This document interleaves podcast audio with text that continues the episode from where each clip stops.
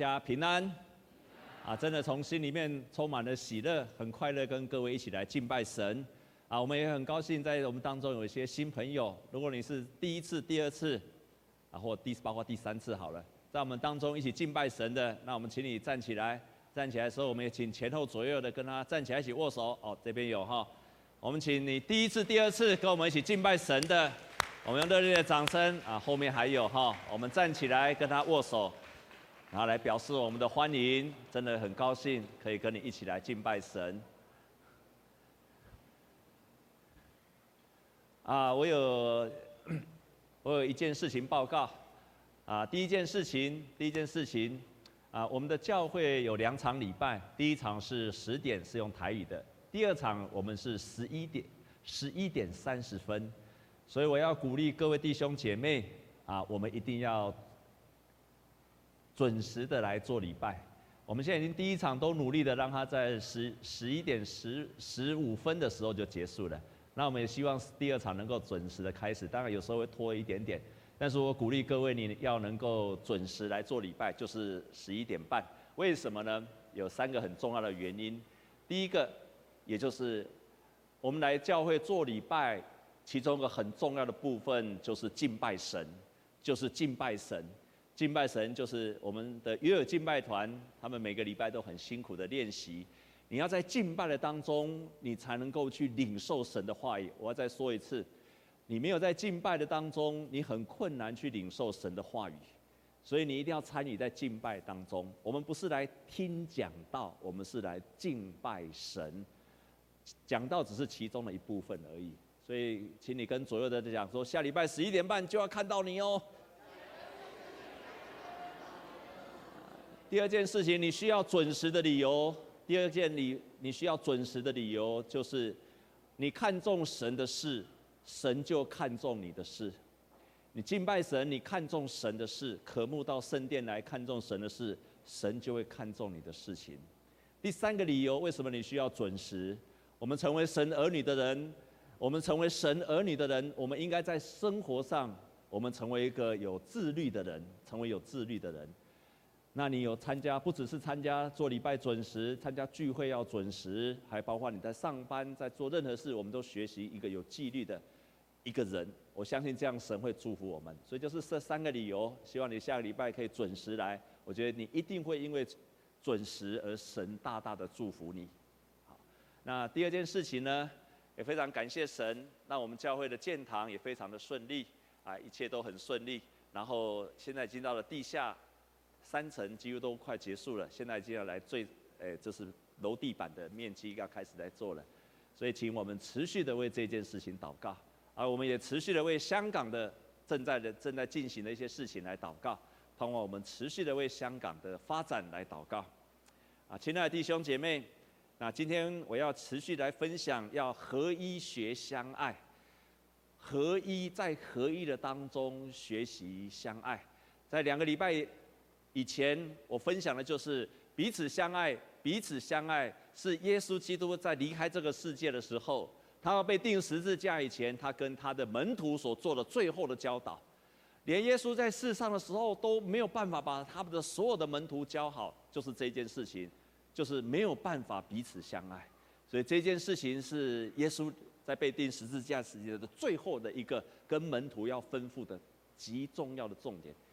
然后在两个礼拜前，我有特别分享，也就是当啊彼得跟保罗他们在教会里面，这教会的初代教会的两大领袖遇到冲突的时候，他们如何学习合一。上个礼拜蔡牧师也有分享，在教会的当中有不同的恩赐，但是不同的恩赐的当中，如何能够合一，而且能够尊荣对方，尊荣对方。啊，今天我仍然要用合一学相爱。因为是在合一的当中学习相爱，要来跟各位来分享，就是竭力、竭力保守合一，要竭力保守合一。我们成为神的儿女之后，有一些生命的品格是你自己一个人就可以成就的，你自己一个人就可以学习的。敬畏神，你也可以自己敬畏神；祷告，你也可以祷祷告。但是有一些信仰的内涵跟品格，是你必须与人在一起才会学会的，是你必须与人相处，乃至于，乃至于你必须与人一起同工服侍才学得到的。所以，如果你没有同工，没有跟人家一起服侍，你是不可能学到在信仰当中。我甚至可以告诉你，在圣经的当中，一半的信信仰的品格，如果你没有跟人家互动、合作、同工，我可以跟你保证，你是学不会的。你是不可能学习到的。在今天的圣经，就是在提醒我们这些，甚至于有一些的我们信仰的美好的品格，都是在跟别人的互动的当中。合一的当中，甚至于危难的当中、冲突的当中，我们才学会的。没有经过这一切，就学不会。啊，我说一个笑话好了。曾经有四个牧师，他是不同国家的，有美国、有日本、有韩国，还有一个台湾的牧师，他们一起到到欧洲一起去开一个会。那那个会的主题就是世界的教会如何学习合一。世界的教会如何合一在一起？那就是那一次的主题。开完会之后，他们就搭飞机回去了。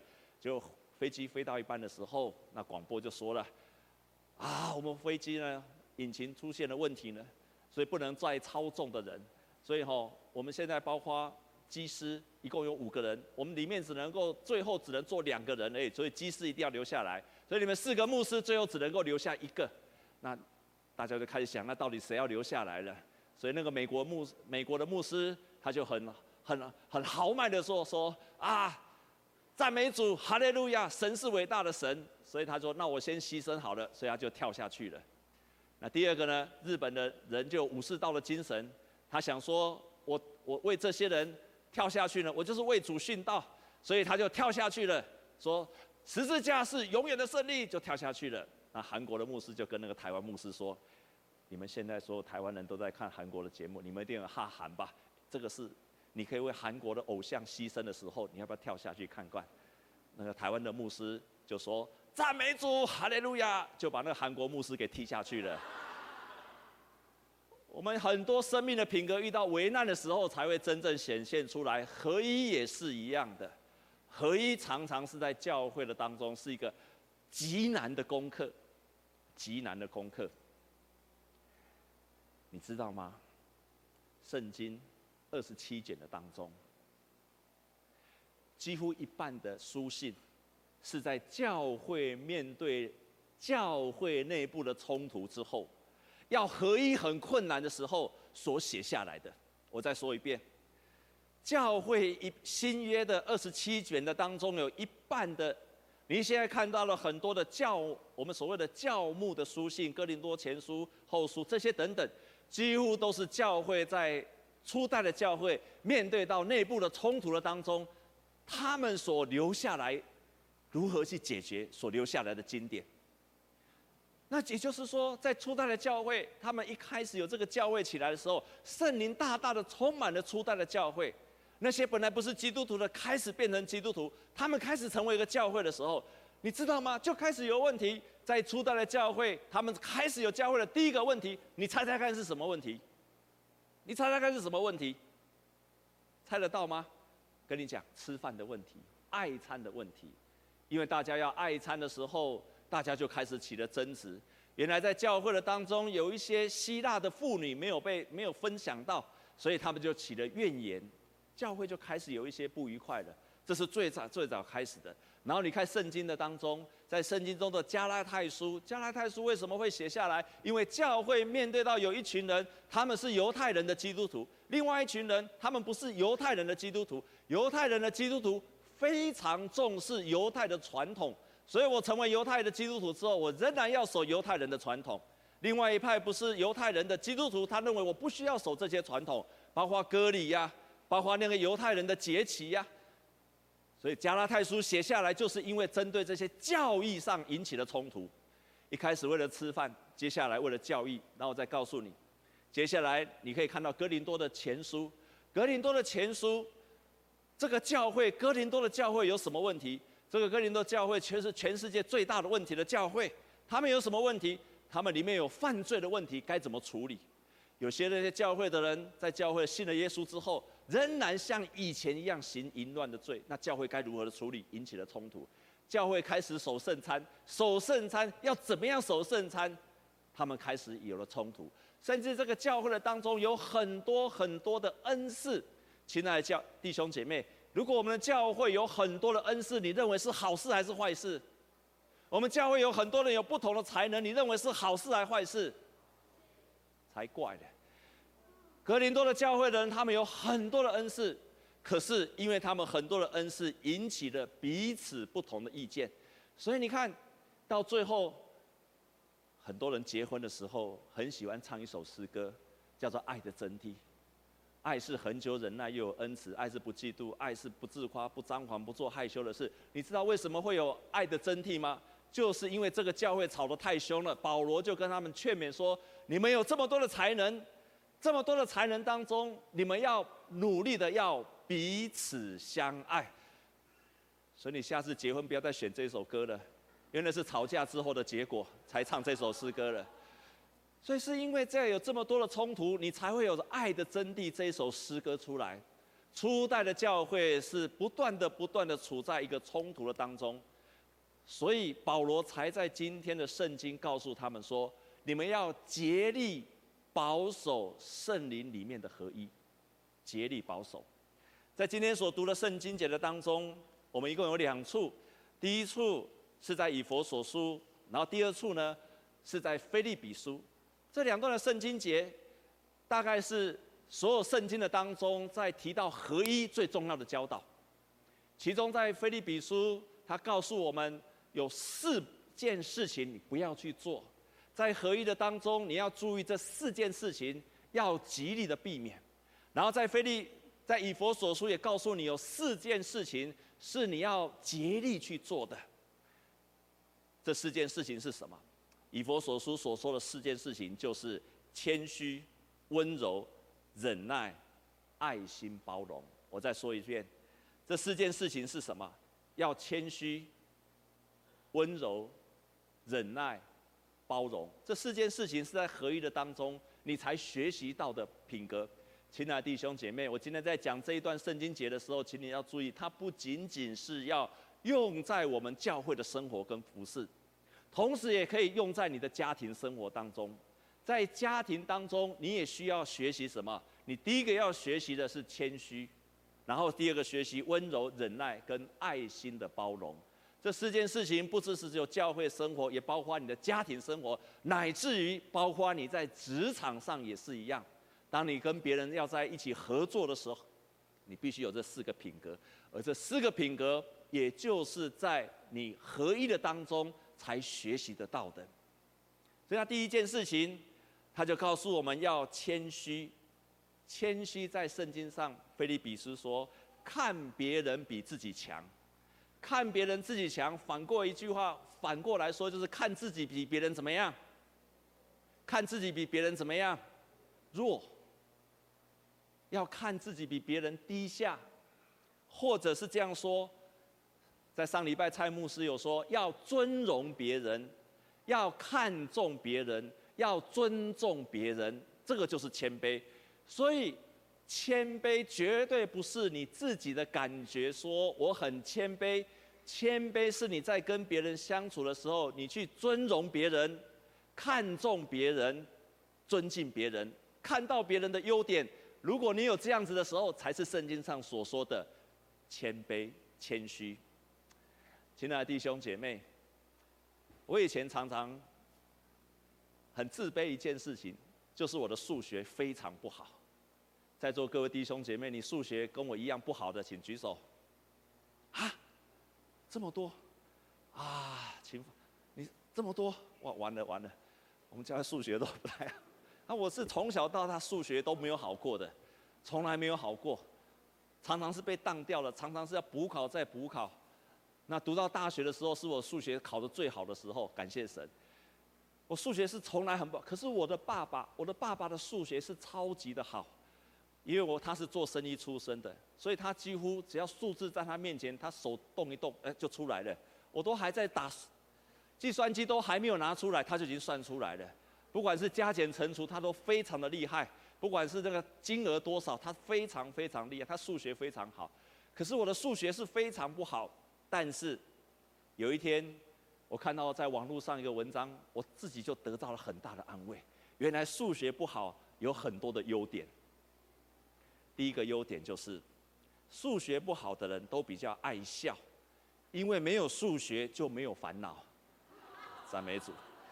第二个，数学不好的都比较天真。浪漫也比较感性，阿妹吗？第三个，数学不好的人都比较幽默，生活充满了乐趣，感情跟想象力都比较丰富，阿妹吗？阿妹。第四个，数学不好的人都比较直爽、实在，而且不会拐弯抹角。最后一个。数学不好的人，都长得比较漂亮跟英俊。赞美主。换句话说，数学好的人都怎么样？长得比较欠缺啊。数学不好的只有一个缺点，你知道是什么吗？就是数学不好而已。我看了之后。得到很大的释放。我们教会有很多的人数学很好，有很多的数学不好。有些人站的角度都不一样，但是看见他的优点。所以谦虚的人是尊荣别人，看别人比自己强，看别人比自己好。这是第一个，保罗提醒我们的，在谦虚的当中，我们学习合一。第二个，他说要温柔。温柔是什么呢？一开始是温柔，是对上帝。我们接受上帝对待我们的一切的方式，不会去抵抗他。可是对人是什么？我们对别人的意见、错误的意见不被激怒。我再说一遍，对别人错误的意见不被激怒。也就是说，别人也许你知道他是错的，可是你不会因为他的错误而生气，那就是温柔了。我曾经在箴言当中看过一句话，让我得着很大的帮助。那一句话就是：人有见识就不轻易生气，饶恕人就是自己的荣耀。在箴言的十九章十一节，愿这句话成为你的勉励。我再说一遍：人有见识就不轻易发怒，饶恕人的过失就是自己的荣耀。所以换句话说，如果你是有见识的人，你就怎么样？不轻易发怒。如果你常常生气，表示什么？没见识，表示你知识不足，没尝试。为什么？我觉得这句话大大的影响了我，因为你会生气，表示你没有办法，你的知识的容量不够去处理你的情形，你就生气了。小孩子为什么生气？因为他幼小，他智慧不足，所以当他面对一件事情的时候，他就用生气去表达。他没有奶喝就生气，他看到不睡就生气，人家跟他争抢玩具他就生气，所以你看见小孩子很容易生气，很简单，因为他的知识不足。大人还能够常生气，因为他的智慧不足。真言清楚告诉我们的，人有见识就不轻易发怒，饶恕人的过失就是自己的荣耀。这句话大大的地，大大的鼓励我。让我常常警惕在心，每次要生气的时候就想到这一句话。所以温柔是什么？温柔是什么？对别人的错误不被他激怒，这个是温柔。第三个，保罗保罗提醒我们要忍耐，这是更进一步，更进一步，就是当别人对我们的伤害的时候，我们仍然愿意接受，我们仍然愿意接受，这个就是忍耐。所以保罗在哥林多前书，我刚刚说了，他提醒我们，他提醒我们，爱是恒久忍耐，这是在恩赐的当中你要学习的。最后一个就是要宽容，宽容有三个，三个提醒。第一个，你要常，你要忽略别人的缺点，你要忽略别人的缺点就是宽容。第二个，你要赦免别人对你的伤害是宽容。第三个。你在一个困难的环境的当中，仍然愿意支持彼此。第一个当然很简单，忽略别人的缺点就是宽容，不要常常看到别人的缺点是宽容。第二个，别人伤害你的时候，你愿意赦免他，这个是宽容。在服侍的当中，难免人会得罪了你，你愿意赦免他，这个是宽容。然后第三个，在一个困难的环境的当中，在困难的环境当中，通常我们都会过嘎机，可是，在困难的环境的当中，你仍然愿意支持别人，帮助别人，这个是宽容。在宽容里面有这三个三个面向的提醒的提醒。我曾经在台南牧会的时候，那个时候我刚到台南的这一间教会。发生了一件事情，因为我刚到那个教会，这个教会里面的人我都不是很熟。我第记得印象很深刻，就是第一次我在开长执会的时候，里面有两个长老，里面有两个长老，一个长老是做医生的，这个当医生的就有当医生的特质，他凡事都说要有爱心。当医生的常常是这样，然后他是一个小诊所的，他是自己开诊所的医生，所以他想很多事情都是一个人在想事情，一个人决定事情。另外一个人，另外一个长老，他是一间很大上柜上市公司的财务长，所以他在管的下面里面有好几千人，然后他每次对数字非常的精明，他在看一件事情的时候都不是从一个人角度看，都是从整个公司来看，做事超级有效率的。我记得印象很深刻，去第一次开会的时候，那这个医生呢，因为是各个结党都是掏给，所以他在做很多的决定的时候都很慢。然后都站在人的角度，都要有爱心，都要有耐心，都要怎么样？但是另外这一个长老呢，他非常有效率，因为他的决策模式就是如此。所以印象的是，当我第一次跟他们开会的时候，开到一半我就被吓到了，我就想说：神啊，你为什么带领我到这个教会来了？第一次开会的时候，这个很有效率的长老就站起来，一直骂，一直骂，一直骂，一直骂。哇，我真的是被吓到了，而且还不止那一次。每一次开会，这个长老就一直骂，一直骂，一直骂。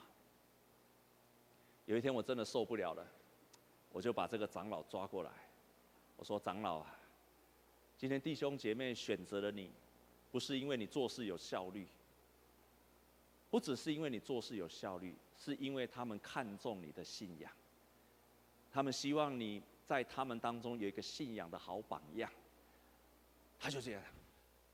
牧师，可是那个人每次想的都让我们没有效率，他每次讲的都是很很没有见识的话。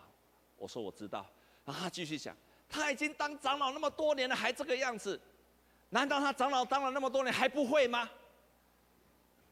我就很冷静的跟他讲，没有错，他就是不会。怎么可能？他长老做比我久，他还不会？是的，他就是不会。他突然整个气都消下去了，然后我跟他讲：“我们选择你当长老，不只是希望你做事做得好，我们更相信你可以在信仰上成为一个最好的榜样。所以你不只事要做得好，你更需要在一个教会当中成为一个好的榜，让人们看重你、效法你、学习你，乃至于跟从你。”亲爱的弟兄姐妹，这个执行长。从那一天开始，从那一天开始，在每一次的开会之后，再也没有生过气了，再也没有发过脾气了。这个就是宽容，这就是宽容，不忽略人的错误跟软弱。如果那不是很严重，要忽略他。看重他的优点，看别人比自己强。我再举一个例子，什么叫做宽容？你的前面有一个圣经，这本圣经，如果你注意看，它侧边写个和合本。这一本圣经叫做和合本圣经，和合本圣经。为什么叫和合本圣经？因为在最开始在编这一本书的时候。也就是在一八九零年的时候，在上海，那时候有很多的西方的教会，不同的教派都到了上海来传福音。那时候他们开始想要编一本圣经，那这本圣经是所有的教派都可以使用的，所有的教派都可以使用的。但是在开始在编的时候就产生了问题。第一个问题，就是这个圣经遇到了一个问题，就是这个圣经里面的用字提到耶和华的时候，这个上帝到底要用上帝还是要用神？一派的人认为说要用神，另外一派的人认为说要用上帝，都有理都对。为什么？因为希伯来文“上帝”这个名字，希伯来文这个名字叫做 Elohim。Elohim 如果翻成中文，最好的方式就是翻成神，而不是上帝。可是神如果用在华人的世界里面，有个很大很大的困难，跟容易引起误解的在哪里？啊，这个神跟其他的神一样，哎，在西方是没有很多的神，在台湾就拖拉库为神呐，观音也是神，关公也是神，妈祖也是神，托底公嘛是神。所有都是神，所以如果用这个字，很多人就不不赞成。因为如果用神的话，如果用神，会让我们耶和华这位神呢，跟其他的神完全一样，会容易引起误解。所以有些人赞成，有些人就反对。赞成的认为说他比较接近圣经的原意 Elohim，反对的认为说他跟其他的神明混在一起的。于是有人提出说用上帝。因为在古今的当中，有昊天上帝是那创造唯一的神，是最高的神。所有的神明最高的神就是昊天上帝，所以有人认为应该有那个上帝。可是上帝跟原来的 Elohim 又不太像接近。好，这是第一个冲突。第二个冲突，到底要用当时候的文言文，还是要用当时候的白话文？认为用文言文的认为说，因为用文言文有个好处，表示它怎么样？比较深。上帝的话要让人家读起来很深的感觉，不要让人家觉得读起来很轻浮的感觉，读起来要有之乎者，很深的感觉，大家才会觉得它是圣经呐、另外一派的人认为说，你圣经就是要让大家读的，所以越白话越好。于是有了第二个争执，第三个争执，到底我要用洗礼，还是要用敬礼？有些教派就认为耶稣在受洗的时候就是浸水礼，所以要写翻成浸礼。可是呢，很多的教会就认为说用水洗滴水的洗礼就可以了。所以这三大争执，弟兄姐妹，你知道后来怎么去解决这三个冲突吗？就跑出了现在的和合本。第一个和合一，合一最重要的。我们如果能够合一，第二个我们可以合作在一起。所以和合本是这样来的，到最后就是把所有这不同的全部接纳进去了。所以你在圣经的当中，你可以看到有上帝版的和合本，和合本的上帝版，你用的是上帝，圣经里面写的是上帝的，请举手。好啊，有些人就用和用神神版的，我就是用神版的。你是用神版的，请举手。没有举手的是没有在看圣经吗？所以。不管你是用上帝版、神版的，我后来觉得根本不是很重要的事情。可是他们却在那个当中努力的成为合一。第二个，用敬礼跟洗礼两种版本都一起出，我们教会就是用洗礼版的。那第三个争执是什么？啊，用文言还是白话的？两种版本一起出，所以他用上帝、用神，神的上面就空一格，让它排列的时候能够完全一样，排列的时候不会有字数不一样。所以就是这样的。所以你可以看到这一本圣经是大家。不管他们怎么样，大家都是为了努力合一而跑出来的。到今天，全台湾的教会，就是因为那个时候，在一八九零年的时候，那一群人他们知道有很多的不一样，在神学上有很多的不一样。可是他们更重要的发现到说，我们即使在教义上不一样，我们即使在信仰的观念上不一样，我们对教会的洗礼的看法不一样。你坚持那个，你坚持。可是有一个更重要的，就是我们在耶稣基督里面都是一个教会，都是一个教会。所以，亲爱的弟兄姐妹，今天坐在你旁边的人，他跟你可能不一样，可你可能对圣经的解释也跟他不一样。有人比较理性，有些比较感性。你可能对他对洗礼的观念不一样，你对他对很多信仰的看法不一样，处理的方式不一样。可是你们共同要学习的就是，不管怎么样，我们都是一个教会，一个基督的身体。这一点比不一样的更重要。然后保罗就在地方就说：你们要竭力保守在圣灵里的合一。什么叫竭力？竭力在圣经有一个版本叫 RSV，这个是公认的学术上最常常被使用的英文的版本 RSV 版本。他把它翻成什么？尽你一切的力量，要尽一切的努力去合一，要尽一切的力量去合一。有些解经家把它解成 earnestly，热切的合一；zealously，火热的、迫切的合一。所以，我们合一不仅仅是把它当做个可有可无，而是你要很迫切的，我跟你不一样，我们要热切的要成为一体。前一阵子，我的鞋子走路走到一半，突然这个鞋底啊掉下去了，掉下去了，掉下去，结果这个鞋底掉下去了，那怎么办？拿去觉得还很新，就拿去给那个修理鞋子的师傅，修理鞋子的师傅就用强力胶把它粘在一起，然后怕又掉下来，又又把它缝，所以又粘又缝，就是让它能够合一。亲爱的弟兄，什么叫做合一？合一就是强力胶，合一就是线要粘在一起。即使我跟你不不一样，我还是要跟你粘在一起；即使我跟你不同，我还是要跟你粘在一起。这个就是合一。观念不同，我们也合一在一起。跟左右的讲，跟左边右接着跟他讲，说我要跟你永远粘在一起。有一对老，有一对夫妻，我曾经在我们张工讲过这个笑。有一对夫妻，这个先生每次都让这个太太。那太太有一天就跟这个先生抱怨说：“不行了，不行了，我真的受不了你了，我真的受不了你了，我活不下去了。再跟你在一起，我已经活不下去了。我们一定要分开，我们分开算了，我们就离婚算了。”这个先生就跟他讲：“既然你那么痛苦，要分就分，要离就离，要怎么样就怎么样，都随便你，离就离吧。车子给你，房子给你，孩子也给你，钞票给你，什么都给你，我也给你好了啦。”把我自己也给你好了啦，这个就是黏在一起。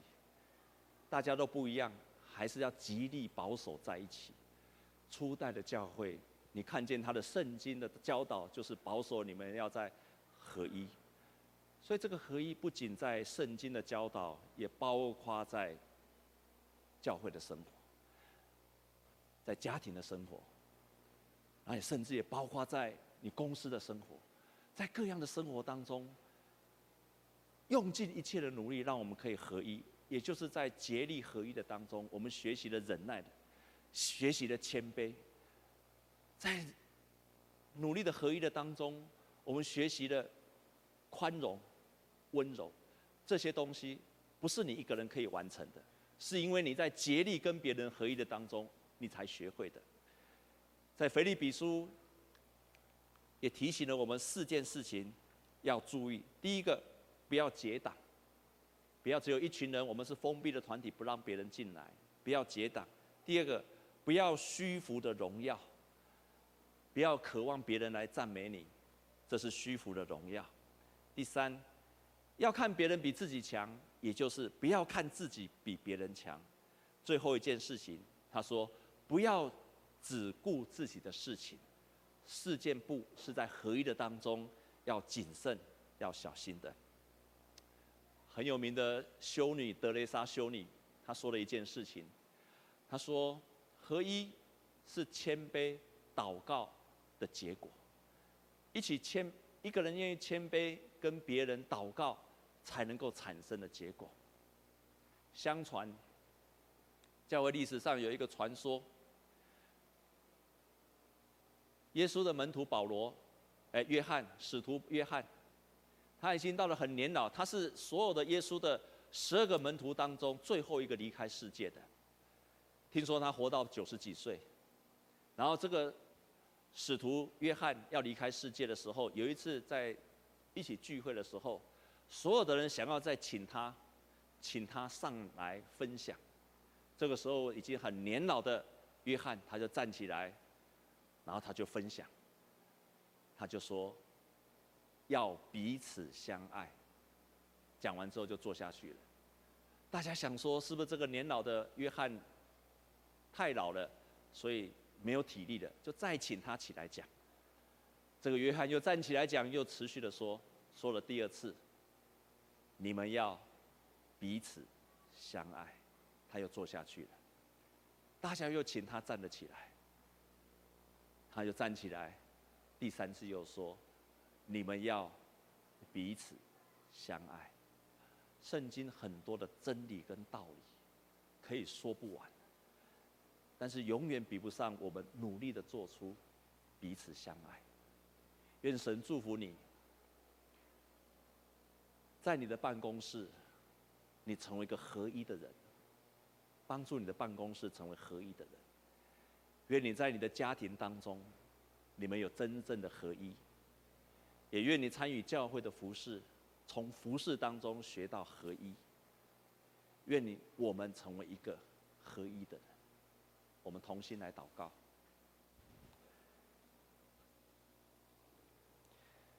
亲爱的主，我们感谢你。我们成为你的儿女，你就教导我们彼此相爱。我们也看见，在圣经当中，合一、彼此相爱何等的困难。可是我们愿意全力、全心的去做。我们深信，如果我们愿意全心全意的去做，就会见到合一在我们当中。我们教会今年的主题是一个健康的教会。一个健康的教会是过着团契的生活，彼此愿意合一的生活，不再是顾自己的事情，也不是与人隔绝。我到了教会，仍然过我一个人的生活。亲爱的天父，我们衷心的祷告，我们努力的愿意在我们的教会结出合一的果实，彼此相爱的教会。我们深信这个是你所喜悦的。我们深信，我们彼此相爱合一的时候，圣灵会运行更大的工作在我们的教会当中。我们深信，当我们更多的合一的时候，你会更多更多的祝福每一个弟兄姐妹。我们将祷告，靠着耶稣基督的圣名，阿门。那我们一同站。